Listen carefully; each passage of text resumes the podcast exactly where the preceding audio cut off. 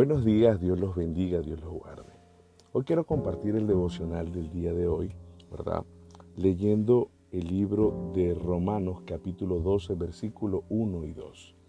Dice su palabra, por lo tanto, amados hermanos, les ruego que entreguen su cuerpo a Dios por todo lo que Él ha hecho a favor de ustedes, que sean un sacrificio vivo y santo, la clase de sacrificio que a Él le agrada esa es la verdadera forma de adorarlo. No imiten las conductas ni las costumbres de este mundo. Más bien, dejen que Dios los transforme en personas nuevas al cambiarle la manera de pensar. Entonces aprenderán a conocer la, la voluntad de Dios para ustedes, la cual es buena, agradable y perfecta. ¿Dónde comienza la verdadera espiritualidad? Dios, tú existes, muéstrame a mí, sería la frase del día de hoy. Esa fue la primera oración honesta que creo haber hecho.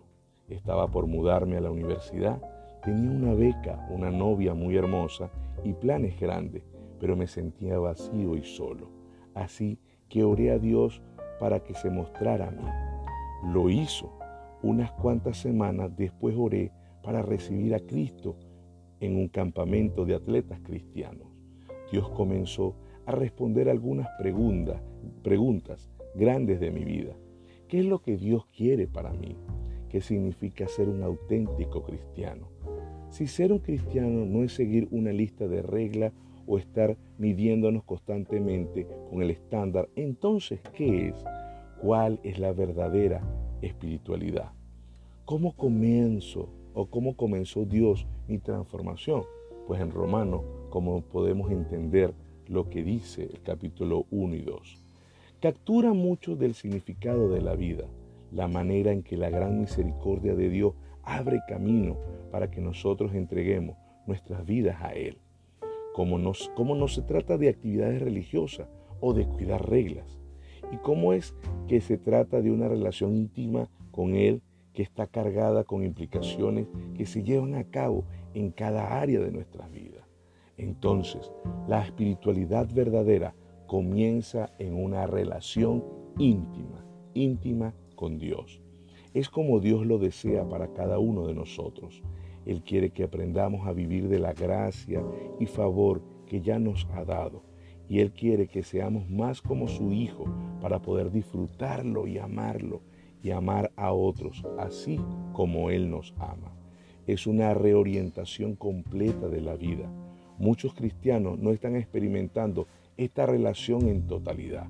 Así que te invito a leer nuevamente el capítulo de Romano, el capítulo 1 y 2, versículo 1 y 2, y podrás asegurarte lo que Dios desea para tu vida. La espiritualidad verdadera es el fruto de nuestra respeta, de nuestra respuesta a la invitación de Dios a una íntima relación con Él. ¿Estás dispuesto a responder con fe a las instrucciones de Dios? Cuando lo hace, tu corazón y vida se sincroniza al propósito y a Él y serás lleno de su vida, de su pasión, propósito y vivirás una vida de espiritualidad verdadera. Así que hagamos esta oración en esta mañana. Señor Jesús, yo quiero conocer más de ti. Permite, Padre amado, que yo pueda dedicar mi vida y mi corazón a ti. No permitas que yo caiga en la tentación y que me adapte a este mundo. Dame la sabiduría, dame el entendimiento, Señor. Padre, que yo actúe de la forma conforme a lo que establece tu palabra. No quiero adaptarme a la condición, a la forma de pensar y de actuar de lo que se mueve en este tiempo, Señor, sino quiero actuar conforme a lo que establece tu palabra y aprender a conocer tu voluntad.